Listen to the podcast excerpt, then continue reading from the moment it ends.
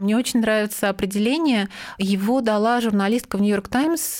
Там была большая статья о том, чего нам никогда не говорили о менопаузе. На самом деле, чтобы представлять себе, что такое менопауза, она очень классно придумала образ. Это когда машина, которая все время ездила на бензине, должна на ходу перестроиться на солнечную энергию. И все это происходит на ходу. И это вот примерно то по силе, да, вот э, встряски, которая происходит, что мы все переживаем.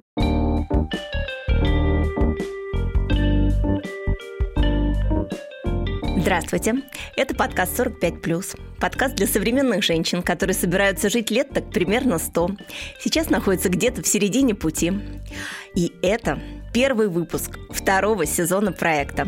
В студии я, ведущая а, Юлия Зинкевич, и у меня сегодня замечательная гостья Ксения Татарник. Ксюша, привет. Привет, привет.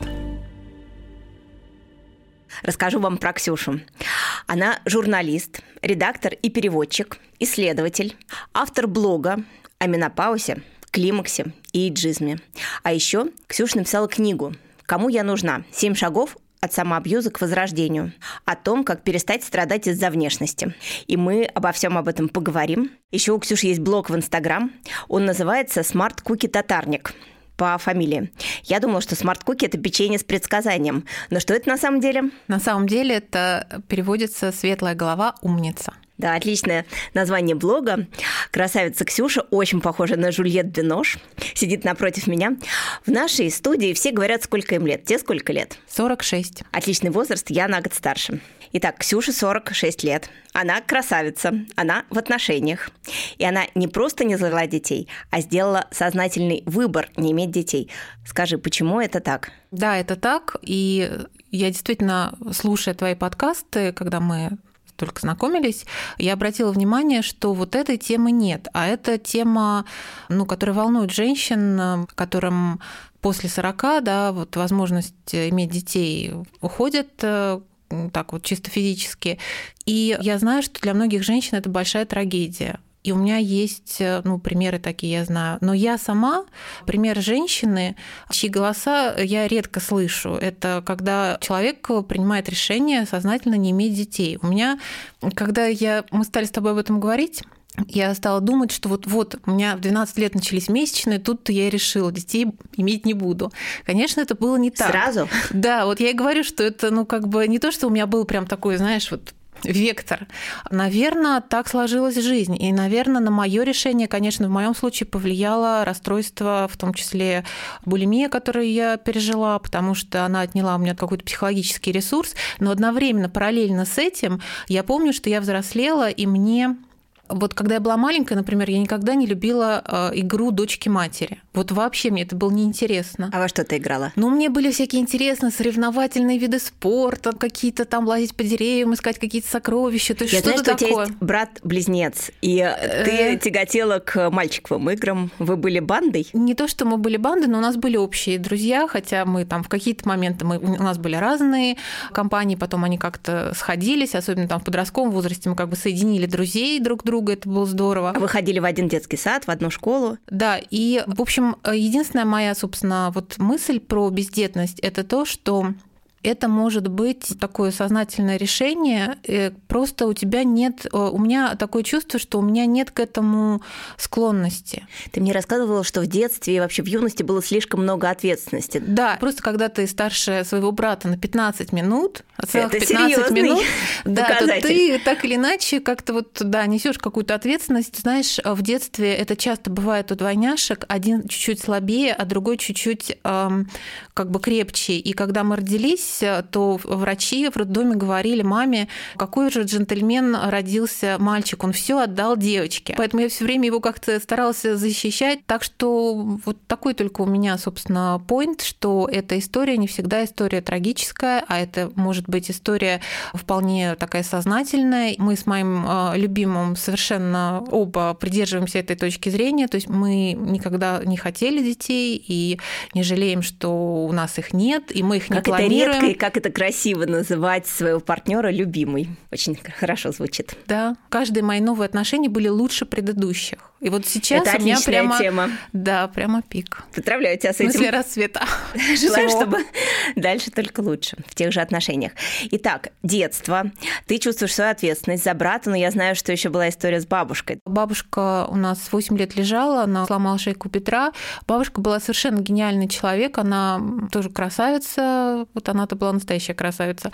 И она никогда не падала духом, и она всегда всем интересовалась, и даже когда она слегла, вот как-то мы никогда не чувствовали, знаешь, какой-то вот тяжести, она не, не впадала в депрессию. Только когда вот дедушка умер, она как-то сникла, но вот количество внуков вокруг мы как-то ее вытянули. Ну и как бы нам надо было ухаживать за ней. Все, в общем-то, ухаживали на самом деле по как бы каждый брал на себя какую-то какую часть ответственности. Но, конечно, это было судно, да, это смена подгузников, мытье. И так 8 лет. Да, и так 8 лет. Ну, я не могу, понимаешь, я вот сейчас вот ты меня начинаешь спрашивать, почему такой какой-то глобальный вопрос. Но вот я правда как-то не задумывалась над этим и не думаю, что э, есть какая-то, вот, знаешь, четкая причина, которую можно сказать вот из-за этого. Да нет, наверное. Но удивительно, мне кажется, что когда мы в каких-то бурных отношениях, в любви, то такое какое-то животное, естественное чувство хотеть ребенка от этого мужчины. Ну, то есть это часто так. Или просто себе хотеть ребенка как продолжение генов красавицы бабушки. Я знаю, что у тебя мама закончила школу-студию вот МХАТ, и вся такая талантливая, интересная. Да, да, это так, но у меня никогда не было желания продолжить гены или что я встретила такого мужчину, что я прямо вот захотела. И ни один партнер в долгих отношениях тоже не проявлял инициативы, что «А давай мы заведем общих детей, не настаивал. То есть не было никакого давления ни мамы, да, ни вот это партнеров. важный момент, который я должна сказать. На меня никогда никто не давил. Конечно, мне в детстве говорили, или там в подростковом возрасте, вот э, будет у тебя свои дети, узнаешь, да, там, что мне я там с вами испытываю, да, но никто мне не говорил, ну когда же, когда же, вот тебе там уже 20, вот тебе уже 30, да что ж такое, там тебе уже... Редкий там... случай. Со... То есть мама настолько творческая натура, что у нее богатая внутренняя жизнь, и ей не нужно как-то раствориться во внуках, да, у нее нет а, такого ну, запроса. Она на самом деле скучает по внукам, вот сейчас она говорит об этом, но она не считает это причиной, чтобы давить на меня. И не только мама, вот все мое окружение, ну, мои там, да, какие-то родственники, друзья семьи, никогда ничего такого не было. То есть я теперь я понимаю, оглядываясь назад, какой у меня а, было деликатное окружение, и люди действительно прогрессивные, потому что они понимали, что есть что-то еще, что у женщины, э, да, кроме вот, вот этой важной темы, потому что это действительно важно для многих женщин, и многие мои подруги расцветают, у них потрясающие дети, и мне они нравятся, но есть что-то еще, и ты можешь это выбрать. Ну да, если это не твое, то, пожалуйста. Действительно, у тебя вот редкая поддерживающая среда. Но я знаю, что брат твой нашел э, самовыражение в творчестве. Он очень долго себя искал, и вообще он такой человек, и так же, как и я, собственно, мы такие высокочувствительные. Знаешь, вот есть люди, вот порог боли, низкий порог, высокий порог. И вот у нас то же самое с этой чувствительностью. То есть восприятие жизни, оно на каком-то очень таком тонком уровне, вплоть до звуков, до каких-то цветов, вот, вот это все. И у него это еще более ярко выражено. И это то, что э, после того, как ему исполнилось 40 лет, вдруг привело его ну, в общем, он стал художником. Итак, сознательный выбор не иметь детей, но при этом я знаю, что ты любишь детей. Да, я люблю детей, и я очень рада, что вот сейчас у моей подруги, а, кстати, она поэт, Наташа Бесхлебная, у нее очень интересный блог о детской этике в книгах, и маленький сын Игнат, ему только что исполнилось 4 года, это вот мой самый любимый друг из самого младшего возраста, из тех людей, с кем я дружу. А я дружу с людьми разных возрастов. Моя дочь 20 сейчас, 4 лет, говорит, и не жди от нас размножения, потому что ресурсы на планете заканчиваются. И вообще, ты тут сто лет собралась жить? Ну, совершенно не факт вообще, что планета будет жить те 50 лет, что ты наметила. Вообще, посмотри, какие наводнения, какое яркое солнце и вообще какие катаклизмы. У молодого поколения такой дискурс в голове. Может быть, это в возрасте 24 лет потом изменится, но вот недавно вот мы о таких вещах разговаривали. У тебя был когда-то вот такого типа разговор в голове? Нет, у меня такого не было. Мне кажется, вот эта экологичная тема, она именно с молодым поколением, но у нас и не было до такой степени, так остро не стоял этот э, вопрос экологии. Я недавно э, прочитала исследование, что а, молодые люди, мужчины молодые, предпочитают э, целебат, сознательно выбирают не начинать, не иметь сексуальной жизни, и это, конечно, ставит в тупик. Я читала про то, что это распространено сейчас там в Японии, а ты читала про разные страны? А я читала про Европу Европу. Это вот исследование, а что 21%... приводятся какие-то аргументы? Они так делают потому что что? Я так понимаю, то, что связано с климатом, то, что твоя дочка говорит, то, что люди как-то совершенно что другом мы думают. Конечно. Да, и они находятся в каком-то таком стрессе. Это то, что вот о, о чем мы тоже с тобой говорили, что когда мы росли, нам всегда рисовали прекрасное будущее. Вот у вас будет прекрасное будущее, а сейчас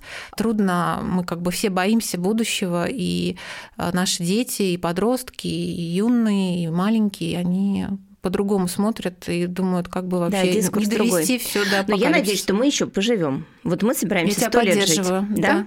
Живем сто лет. На самом деле я среди своих ровесников тоже в некоторых компаниях наблюдаю такое, что вот это прям целые компании совершенно прекрасных, творческих э, людей, которые отлично дружат, которые живут э, какой-то активной, вообще наполненной разнообразной жизнью, и они вот прям сознательно child-free, они это э, проговаривают. Да, и у меня половина на половину, то есть у меня есть детные друзья-подруги и бездетные, как я, 50 на 50 в моем кругу. Я рада, что эта тема я не чувствую себя пришла вот в наш исключением. Подкаст, да, потому что ее совершенно не было в моей голове. Настолько моя мама с юности моей говорила, что, ну, так и внуков мне, пожалуйста, что это было настолько естественно. У меня всегда вот был вот этот родовой коридор в голове. Прадеды, прабабушки, а, бабушки, дедушки, вот а, родители, вот они мы с сестрой и с братом, и за нами придут другие. И настолько я всегда была встроена вот в эту цепочку семейную в своей голове, такая очень важная для меня поддерживающая структура, мужа, вот, что, ну, просто не было вариантов. У меня рано появились дети в 22 и в 24 года. Когда я со своими детьми разговариваю о том, что вообще они сейчас об этом совершенно не задумываются, а, скорее всего, вообще и не жди, по крайней мере, не жди в ближайшем десятилетии.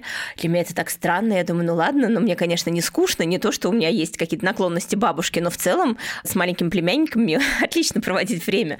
Но в целом я не прочь. Ну, посмотрим, как они будут посмотрим, э, да. развивать эту мысль на Может, протяжении своего жизненного пути. Вдруг? Не знаю, не знаю. Ну, пока сейчас вот мы в такой точке. Мы когда с тобой э, готовились к эфиру, мы обсуждали, есть такая вот модель, что а в старости мы, может быть, могли бы опереться на наших детей. Это не точно, но э, надежда теплится. Но в случае, если мы не рассчитываем на следующее поколение, какие варианты комфортного существования в старшем возрасте? И мне очень понравилась тема, которая всплыла про то, что а вообще-то можно было бы жить в коммуне а, и иметь, ну, условно, компаньонок, да, можно было бы всем поселиться в каком-то едином месте. Кто-то любит готовить, он мог бы готовить на всех, кто-то любит там делать еще что-то. И это такая отличная, может быть, группа взаимоподдержки. Мы с подругой обсуждали в свое время, что мы бы хотели жить в Ялте, условно, ну, где-то у моря.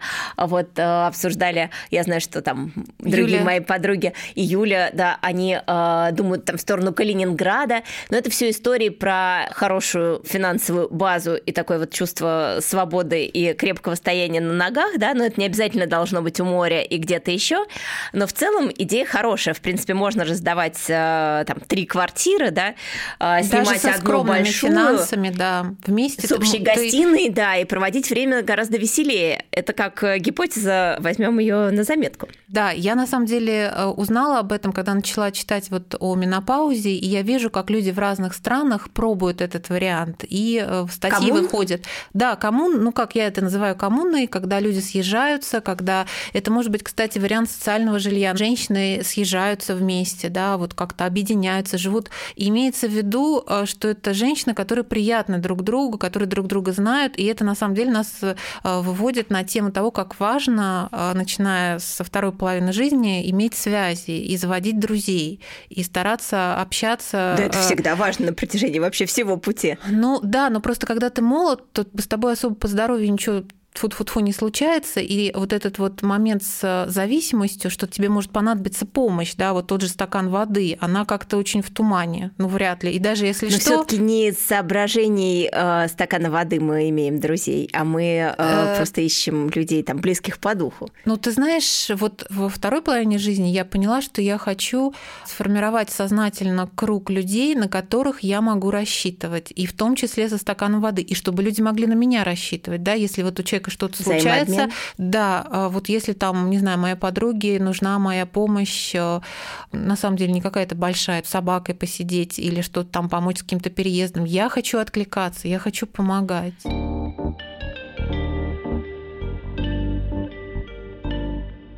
Итак, тема с коммунной берем на заметку.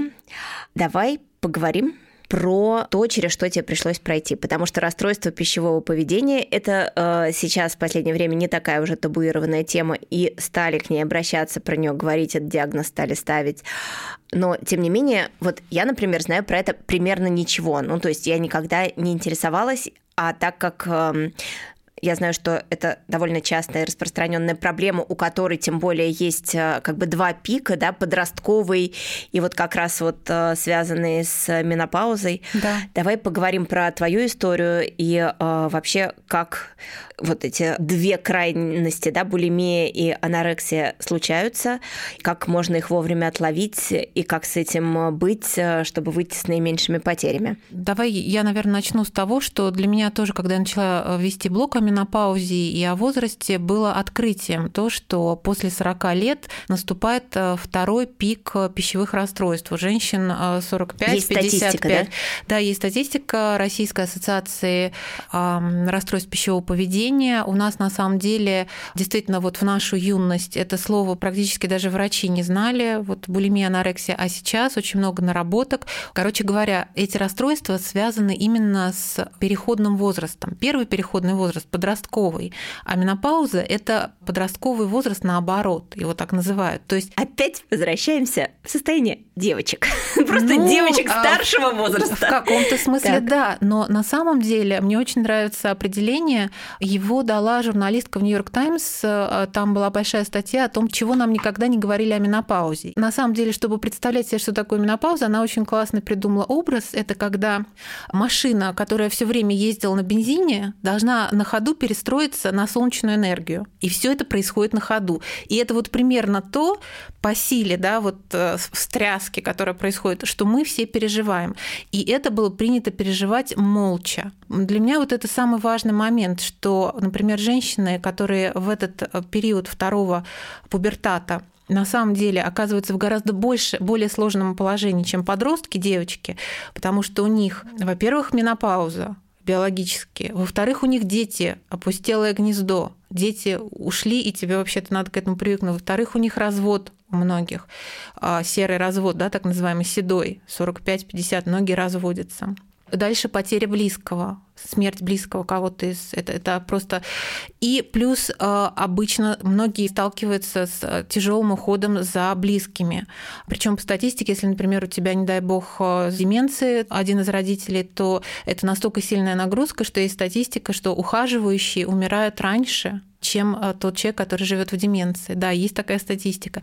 И вот это, это все статистика по миру? Да, это, это мировая статистика, это ну, как бы факт признанный. То есть представь себе эту психологическую нагрузку. И женщина пытается с этим как-то справиться ну, разными способами. Может быть, проблема с алкоголем, например. Но так как я вот моя история с булимией, я как бы знаю эту сторону. Начинаются вот эти приступы жора, просто чтобы как-то отвлечься, источник сбросить радости, напряжение. Хоть какой-то источник. Да, ты не можешь э, себе позволить э, какую-то культурную жизнь и э, там, ну, приключения, да, да и да, ты заедаешь это Да, булкой. еще это может быть финансовые какие-то да, проблемы, что ты можешь вот только это.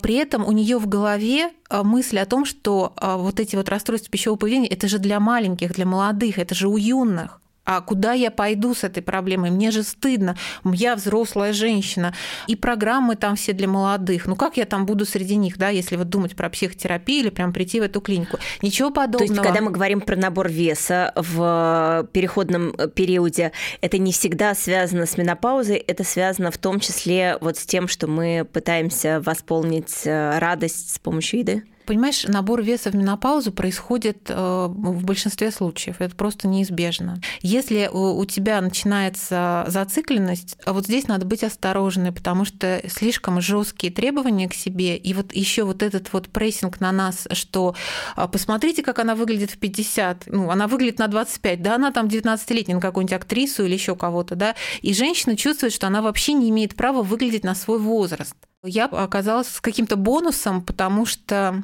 я прошла это в подростковом возрасте, и теперь я ну, более как-то подготовлена, хотя у девочек и у молодых женщин, которые прошли, как я, это в молодом возрасте, у них могут быть рецидивы. Мне очень понравилось твое выражение, когда у тебя уже есть самурайские навыки принятия себя – во время менопаузы уже не так сильно переживаешь. А, да, это, это преимущество так. того, что ты до этого пережил э, многолетний стресс. Да. Все хочу откатиться в начало. Как же с тобой приключилась булимия в юности? Что послужило причиной? Как ты выходила из этого состояния? 8 лет – это очень серьезный вообще отрезок жизни. Да, молодой э, ты жизни. знаешь, я вот Э, когда слушал твой подкаст с Машей Варденго, так вот она там вспоминает свою маму, которую она уже потеряла, и говорит, что она ее помнит в детстве, вот ее образ мамы, если вот какой она ее помнит в детстве, это мама, как она слушала музыку, радовалась, наслаждалась, и вот дочка мама на это смотрела. декабрьских вечеров. Ну вот. И я тогда подумала, что а, мой образ мамы в моем детстве это мама, которая смотрит в зеркало. И смотрит в зеркало с. Она проверяет, знаешь, это вот как инструмент. И э, я сейчас думаю, что мама, ну, она закончила школу студию МХАТ. Э, она тогда была актрисой? Она стала актрисой. Просто надо понимать, что это такое. Это и сейчас бренд, а тогда это был просто невероятный бренд. Там преподавали лучшие, да, они еще застали МХАТовских стариков.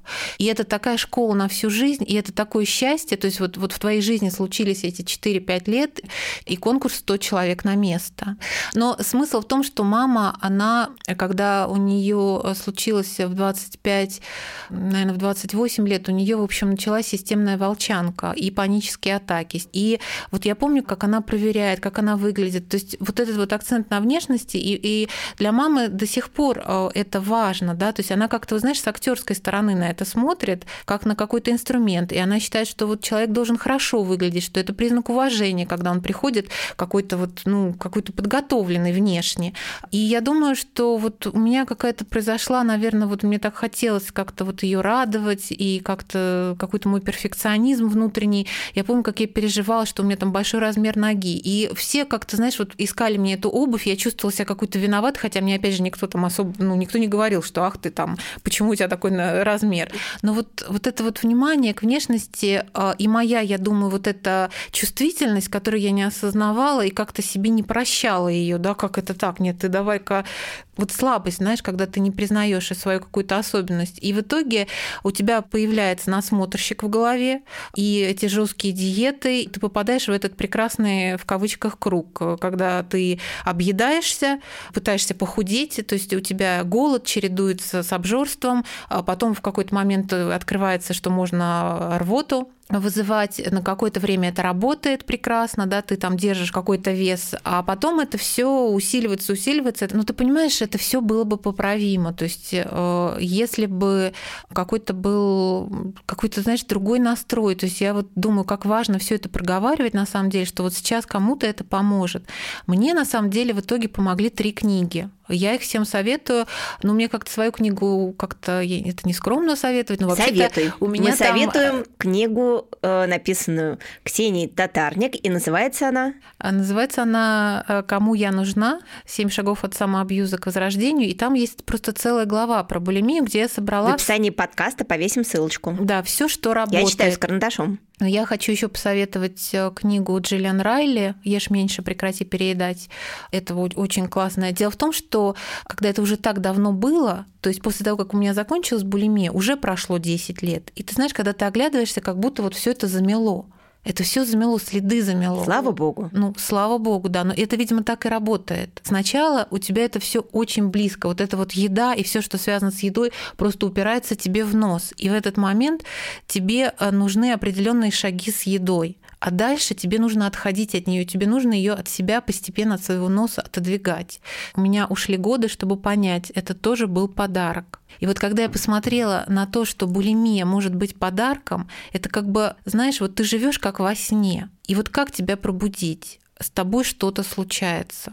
Со мной случилась булимия, и она мне помогла с собой соединиться. Я вообще себя не знала. Понимаешь, я настолько была погружена вот в эти во все, сколько я вешу, как я выгляжу. И самое... Я была, я выучила слово из разговора с Мариной э, Степновой Дисморфофобия. Да, дисморфофобия. Э, дисморфофобия. Ненависть, да, ненависть к своему телу. И из-за этого начинается э, вот, ну, отталкивание своей внешности, да, То самоповреждение. все таки была следствием того, что ты не соответствовал там своему представлению о том, какая ты? Да, да, и вот этим всем стандартам, и э, то, что сейчас происходит у женщин вот нашего возраста, это то же самое. 80% женщин во всем мире, ну примерно 80%, то есть практически большинство связывают свою самооценку с тем, как они выглядят. Вот хорошо я выгляжу сегодня, на свой взгляд, у меня, я более уверена в себе, мне больше дается, у меня больше ресурса. Я выгляжу, на свой взгляд, ужасно, все, меня нет. Понимаешь, я совершенно стреножная, я вся связана, я ничего не могу. И это так Есть со взрослыми такое, женщинами. Да. Это да. правда. И поэтому, конечно, с этим надо работать. Это такой вот подарок, который надо распутать. Ну, мы говорили про то, что испытания, они действительно возвращают нас к себе. А на самом деле всего три главных этих расстройства. Первое – это компульсивное переедание. Это самый распространенный вариант, когда ты приходишь, например, после э, сложного рабочего дня и наедаешься, много сразу ешь, а днем, например, ты могла не мы есть. Мы все страдаем. А, этим, ну, видимо. А, ну да, но понимаешь, если у тебя это происходит пять раз из семи, дней недели, то это уже проблема. Если у тебя это происходит, ну, там раз в неделю, два-три раза в месяц, очень э, тоже такой показатель ночное переедание, когда ты встаешь среди ночи и что-то ешь. А, и вообще вот этот вот момент, когда тебе, знаешь, хочется купить торт, сесть в темной комнате, воткнуть в него а, ложку и есть его в полной тишине. Вот это большая проблема. Вот у тебя уже э, есть это чем проблема, поработать. если это на длинном отрезке. Если это мне однажды проблема. захотелось э, съесть торт ложкой в тишине, это нормально? Ну, один раз это нормально. Это называется компульсивное переедание, и с этим а, в клинике обращаются больше половины женщин, вот именно нашего возраста. Есть статистика а, ассоциации расстройств пищевого поведения. Дальше 23 примерно процента это булимия. Это то, что было у меня. Но у меня это было все-таки в легкой форме. Видимо, на какой-то легкой форме я это остановила. Это, это может быть еще хуже. Когда человек тоже, вот, например, не ест, да, на людях, вот на людях трудно есть. Потом приходишь и наедаешься. Наедаешься очень много. Какой-то еды, знаешь, там типа макароны, сладкое, мучное, хлеб там с сыром, ну что-то такое. И потом ты настолько много съел, что ты это тебе нужно это вырвать, у тебя прям это вот здесь. То есть это никогда не про а, какие-то тонкие нюансы вкуса, а да это именно что? про запретную еду и побольше, да? Это абсолютно, да, это абсолютно нездорово. И сложность выхода из э, расстройств пищевого поведения в том, что, например, с алкоголем и наркотиками тебе нужно просто отрезать тебе нужно остановить этот контакт, да, у тебя больше не будет алкоголя. А еду-то ты не можешь. А еду ты не можешь остановить, и тебе нужно найти, да, то есть это требует такой большой силы воли, но я-то думаю, что если ты превращаешь это в приключение, и когда ты смотришь на это как на подарок, то э, открываются просто такие интересные возможности. Нужно только пройти вот этот период, и вот помогают книги, или а, просто обратиться к врачу. Потому что Понимаешь, ведь это все и в подростковом, и в молодом возрасте разрушается зубная эмаль, разрушается желудочно-кишечный тракт, изжога, остеопороз, да? высокое давление. Это все не шутки для молодых девочек. А теперь представь, это плюс 25 лет. То есть это такая нагрузка. Не могу не уточнить. Я знаю, что ты вегетарианка, и ты сейчас тоже, да, вегетарианка? Да, да, это важный и момент. Булимия совпала э, с твоим решением не есть мясо, и вот булки пошли в ход, да? Да, вегетарианство стало триггером, точнее даже не вегетарианство, а то, что я, как и многие другие люди, вступила в вегетарианство, не изучив как следует тему. То есть э, я вегетарианка по этическим причинам, и я поняла, что я не могу больше, да, вот есть того, кто на меня смотрит, э, и в живот животных вообще.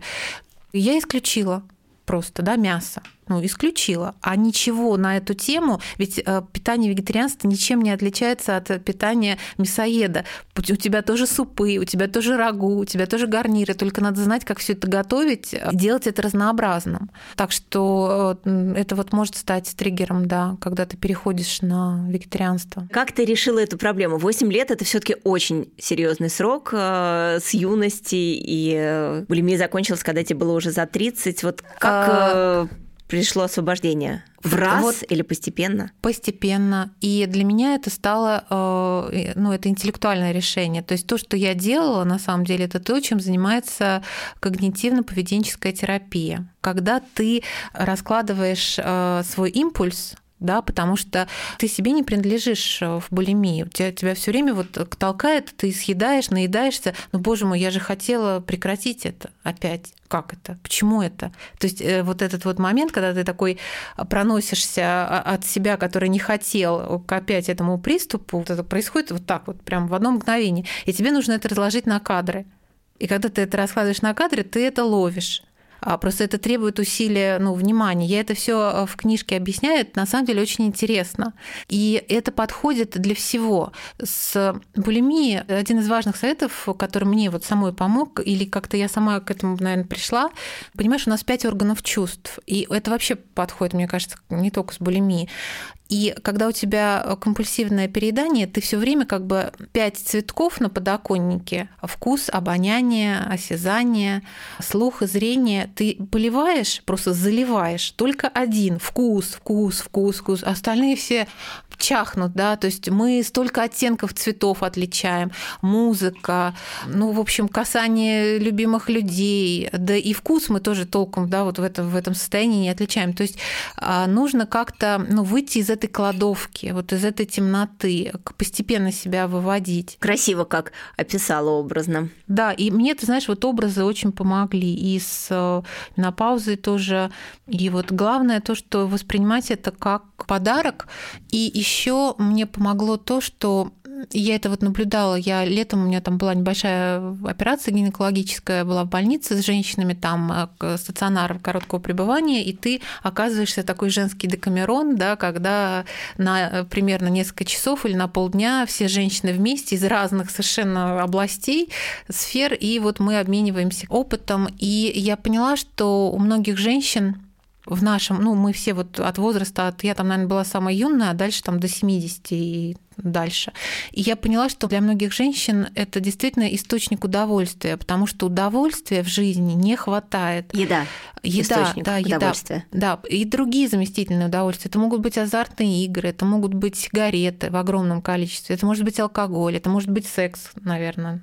Но смысл в том, что тебе не хватает удовольствия, такого настоящего, подлинного. И когда ты начинаешь его добавлять, если ты просто начнешь пытаться худеть, или, например, классная штука, вот мне, например, очень помогает э, интервальное голодание в менопаузу. Оно держит инсулин в порядке, оно как-то вот разгружает на... Да, я тоже практикую. Это хорошая практика, подходит и совам, и жаворонкам. Ты можешь выбрать любые 16 часов, когда они есть. Да, да, да. Но понимаешь, если вот тебе не хватает удовольствия, то любое усилие воли, которое требуется от тебя, не будет срабатывать. Тебе нужно добавить в жизнь удовольствие.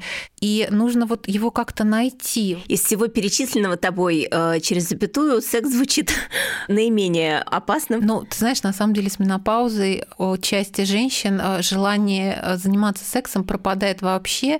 Им это и не нужно, кому-то наоборот это нужно. И кстати, с этой темой это тоже отдельная тема, о которой мы ничего не знаем. А, ну, теперь-то вот я что-то знаю, но на самом деле, когда я начала вести блог, а, я в какой-то момент начала разговаривать с разными женщинами об их опыте менопаузе. И я им задавала вот прям такие личные вопросы. Мне очень повезло.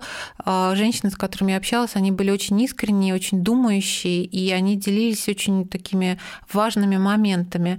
Я хочу, наверное, сказать, тоже там огромный, конечно, пласт всего, но вот эта вот менопауза, которая с нами происходит, она подается в обществе, до наших вот 40 мы воспринимаем это все очень легко. Ну, прилив, Э, я вообще думала до там, моих, когда у меня начались какие-то проблемы со здоровьем в связи с менопаузой, я думала, что в 52 года у меня прекратятся месячные, ну, некоторое время, там, не знаю, может, год мне будет жарко и будет приливать, у меня будут красные щеки, и все и потом все закончится. Вот так я представляла себе менопаузу. Я вообще никогда об этом не задумывалась. Но по большому а, счету. Это вообще очень похоже. Мне где-то попался тоже, мне понравился этот образ. Знаешь, мы все, наверное, читали в юности Стивена Кинга Керри, и там сцена, которой начинается книга, это девочка Керри, у нее появляются экстрасенсорные способности в тот момент, когда у нее начинается месячный. А так как она из такой неблагополучной семьи, у нее какая-то там сумасшедшая мама,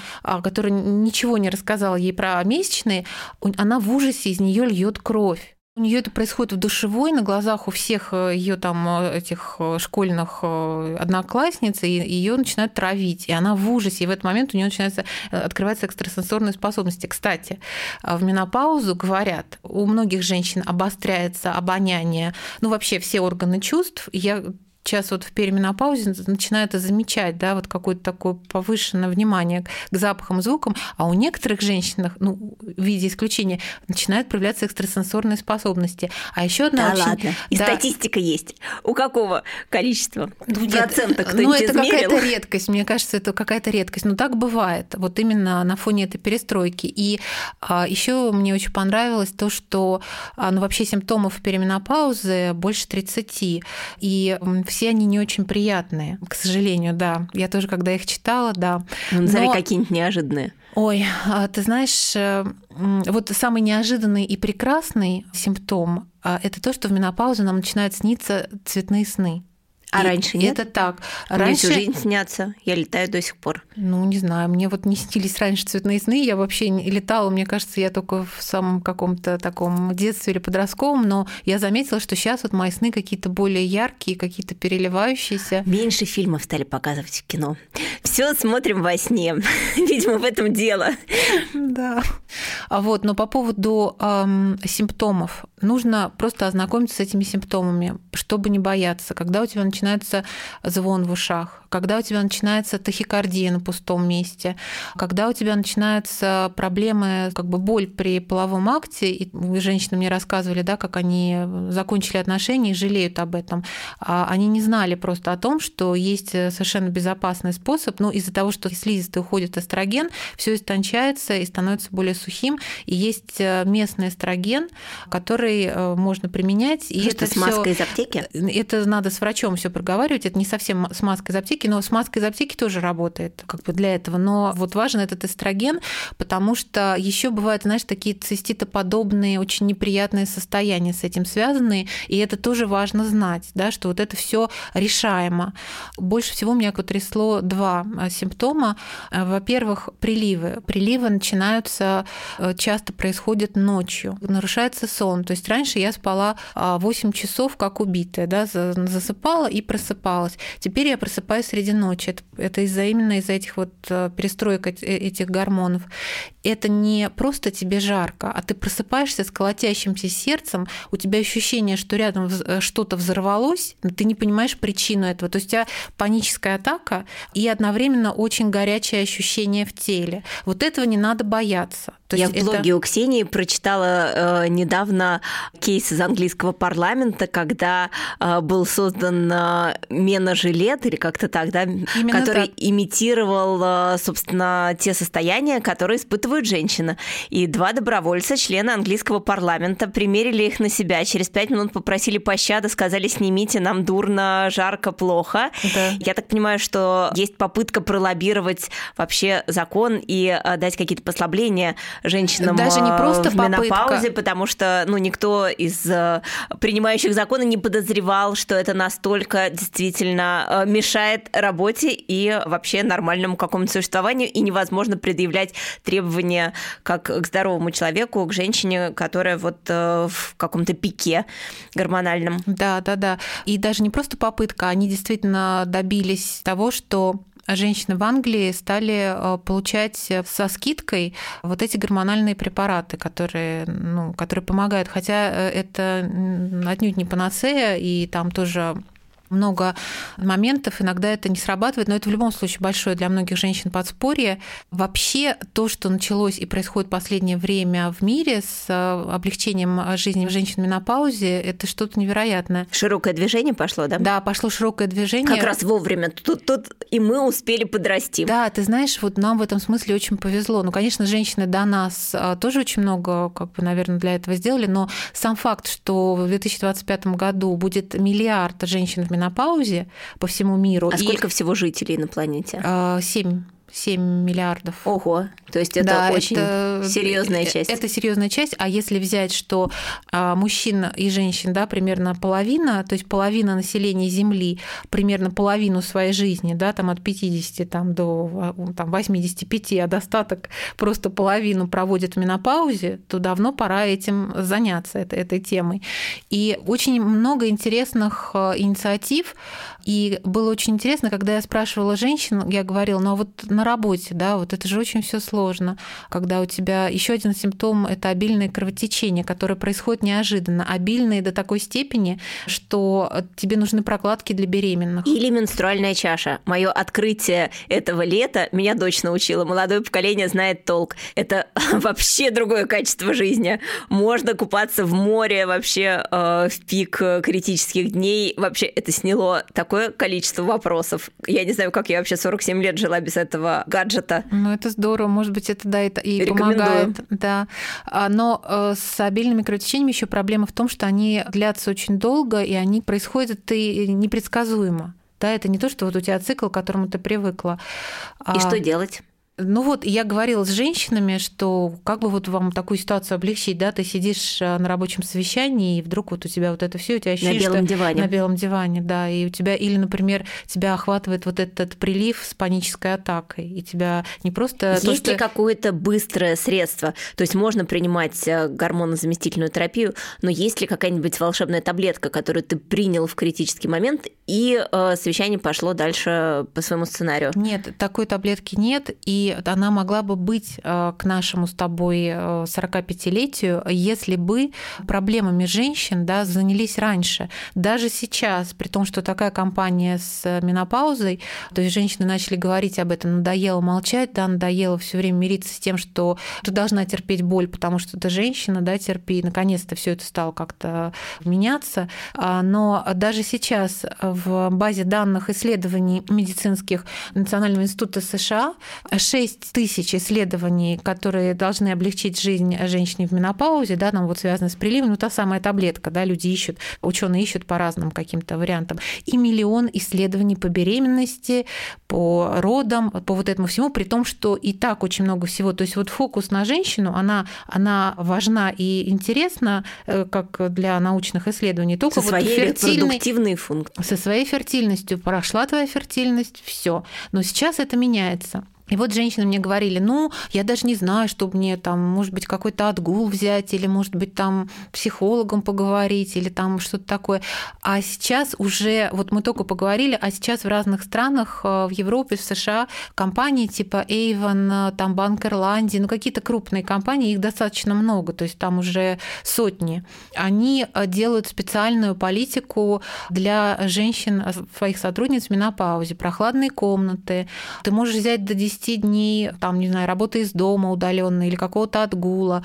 А есть возможность э, телемедицины пообщаться онлайн э, с консультантом каким-то. И вообще все сотрудники проходят э, такой, знаешь, короткий тренинг, а что такое менопауза, с чем сталкивается женщина. И очень важно, вот знаешь, то, что разграничивается, например, да, женщины испытывают этот туман в голове, потому что эстроген, а как бы, почему все, все системы организма ощущают эту перестройку, да, вот этот переход с бензина на солнечную энергию, потому что он пронизывает весь организм. И в мозге вот этот вот туман, он не связан с тем, что женщина глупеет или у нее начинается деменция, там, как многие женщины в ужасе начинают думать, понимаешь, когда вот начинается эта забывчивость, просто, просто потому что им на каком-то этапе в школе, например, не рассказали, что после месячных наступает фертильность, а после фертильности э, она заканчивается оказывается, у тебя наступает вот эта фаза, и в ней происходит то-то, то-то, и ты должна просто это знать. Ты меня заинтриговала про туман в голове. Как это работает? Откуда он берется? Что затуманивает? Ну, просто ты э, начинаешь, у тебя,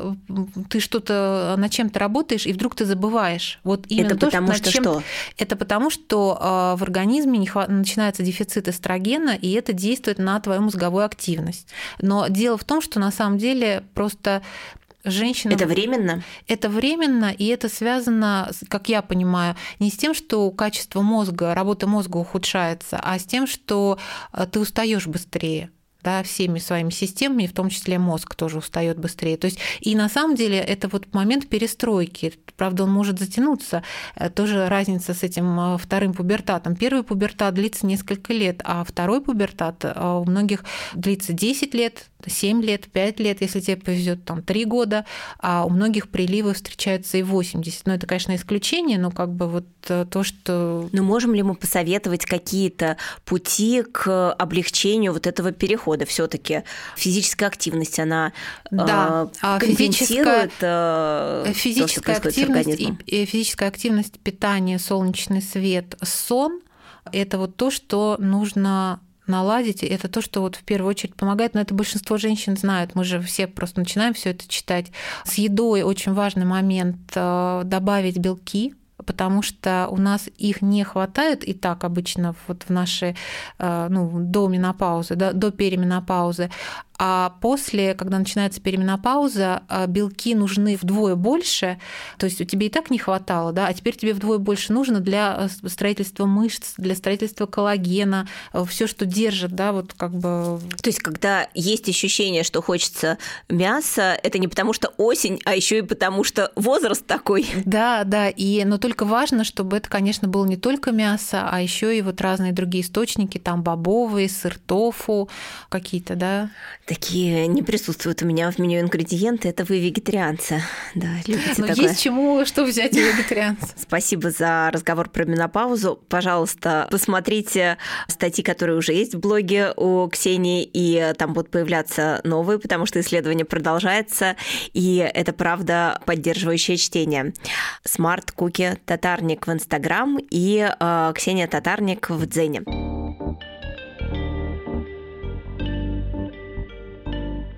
У нас еще тема для обсуждения про то, что вообще демонизирован образ э, старости. Вообще есть вот эта вот э, тема, как я у тебя прочитала в книжке Ким Кэтрелл, которая Саманта, да, из «Секса в большом городе», говорит про это явление иджизм в собственной голове.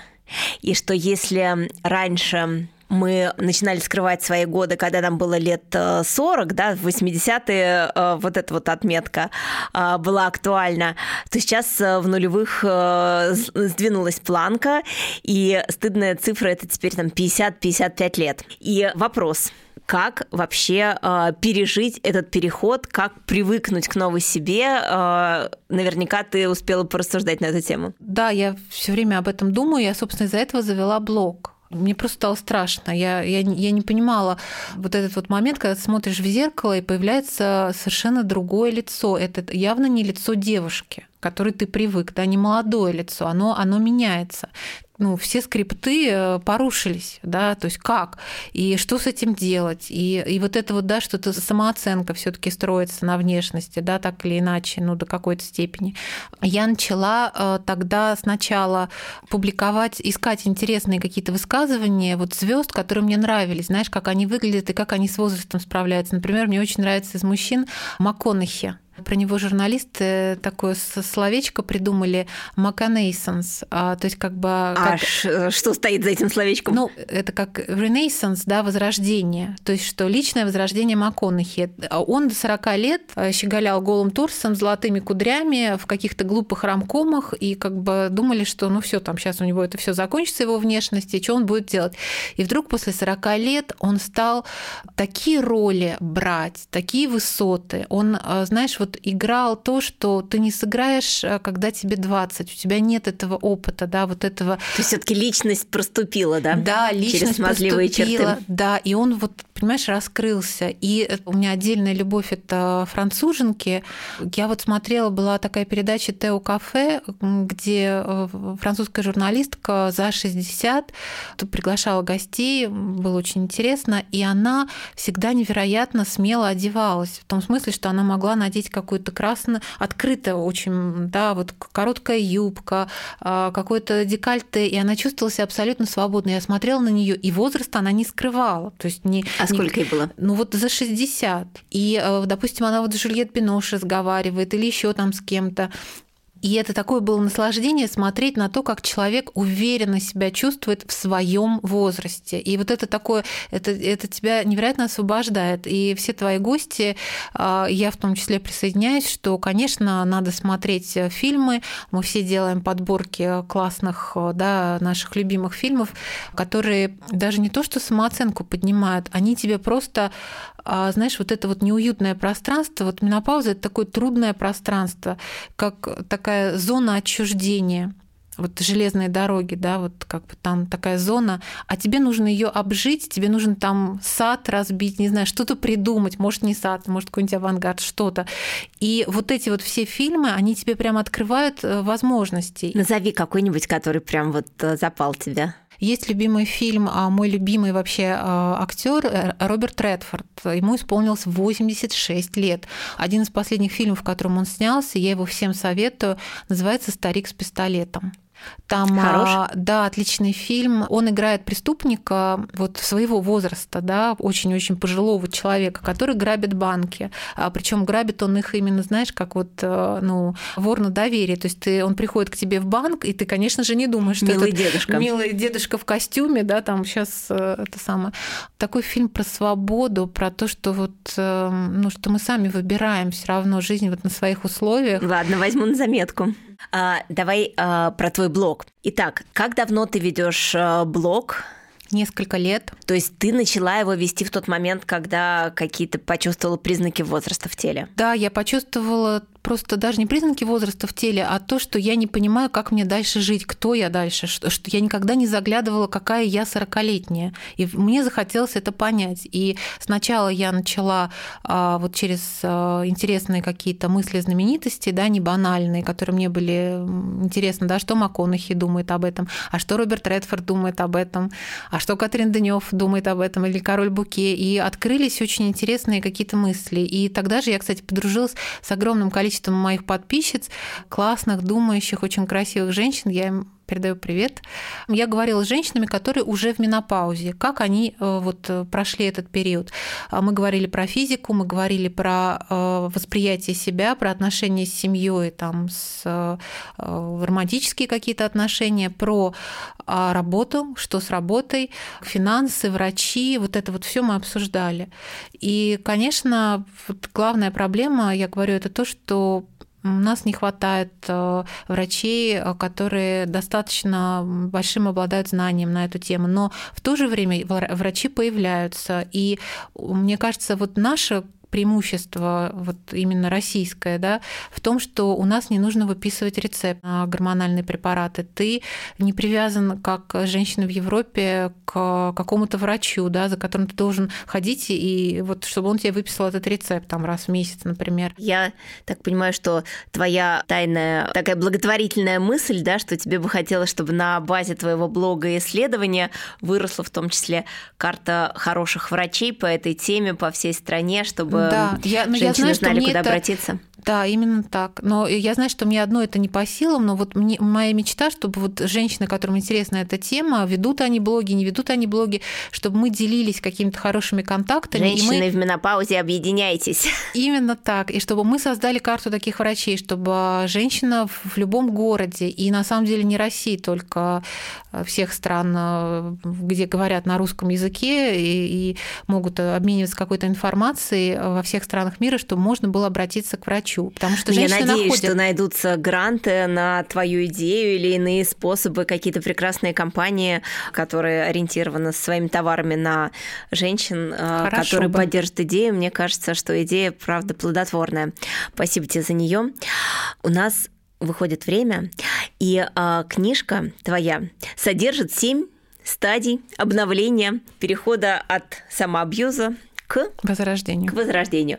Давай, да, в порядке исключений не три совета дадим в конце, а семь советов, семь стадий в соответствии с твоей книжкой. Давай. Совет номер один. Я всем очень советую книгу Дарси Штайнке «Жизнь на менопаузе». Мы напишем в описании подкаста. А, эта книга, э, ее написала женщина, которая уже в менопаузе. Дарси Штайнке очень известная журналистка, писательница, и она там собрала как бы, знаешь, это такое, с одной стороны, исследование глубокое о менопаузе, с другой стороны, э, там очень много такой голой правды, э, на которую не всем приятно узнать, но важно узнать. Например, то, что опыт э, женщин в менопаузе очень похож на опыт по смене пола трансгендерных людей. Из-за того, что ну, многие и так это знают и замечают, что... Такая и, мощная гормональная перестройка? Из-за этой гормональной перестройки, если ты присмотришься, женщины 60 плюс, 70 плюс, у них проявляется проявляются мужские черты, да, внешние такие, знаешь, утяжеляются черты лица, а у мужчин, наоборот, проявляется такая мягкость, округлость, да, вот происходит так, это из-за гормональных э, такой перестройки, то есть э, нам предстоит э, как бы еще увидеть какую-то мужскую грань, да, в себе, а мужчинам, для которых также страшно потерять силу, да, свою с возрастом терять, как для женщин красоту, предстоит как-то вот смириться. Чтобы снять страхи, да, лучше подготовиться. Но с другой стороны, стороны, мне это нравится Через тем, художественную литературу. Но мне это нравится тем, что мы наконец-то соединяемся в том смысле, что мы можем почувствовать, что чувствовал да, другой. Вот мы как бы немножко меняемся местами. Это опять же вот вопрос, что важно смотреть на это с какой-то такой ну, позитивной... Интересно с точки зрения самоисследования. Э, я перехожу к следующему. Останьтесь сами себе дуолы по менопаузе. А я думала, что дуолы бывают только в родах. Нет, дуолы э, бывают еще и дуолы по смерти, и э, которые сопровождают человека в самые последние моменты жизни. И есть, стали появляться дуолы по менопаузе. Это что-то среднее между медсестрой и коучем, да, и врачом, который проводит тебя через этот период. Пока я вот не могу сказать, что у нас размах с такими школами, но вы можете сами это сделать. А Я думаю, надо ограничиться все-таки тремя советами. И мой третий совет – устройте себе вечеринку в честь менопаузы. Это, О, на, нет. Сам... это на самом деле... Это как baby shower, именно наоборот. Именно так. Звучит пугающе. Помнишь, ты говорила, мы говорили о том, что Лилиан Рубин, исследовательница, выделила, а, что в 80-е женщинам 40-летним было стыдно уже называть свой возраст, мне 40, а сейчас эта граница сдвинулась 55 до этого уже мы нормально говорим, мне 46, мне 47, да, там мне... А, так вот, сейчас целый тренд у женщин в США и вот как бы странах западного мира а, устраивать такие вечеринки в честь а, менопаузы, в честь 50-летия, в честь развода.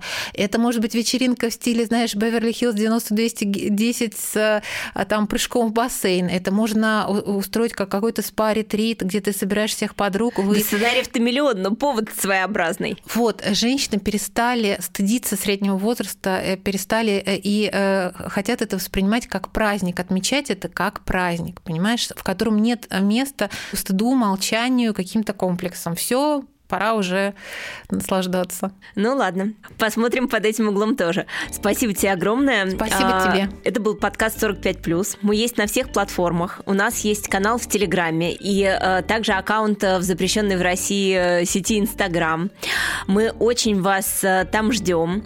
Пожалуйста, а, Поставьте нам лайки, сердечки, напишите комментарий на э, той платформе, где вы слушаете, если там есть такая возможность. Обычно она есть. У меня в гостях была Ксения Татарник, э, исследователь, э, журналист, писатель. Я Юлия Зинкевич, и услышимся. Ксюша, спасибо. Спасибо. спасибо. Счастливо. До свидания.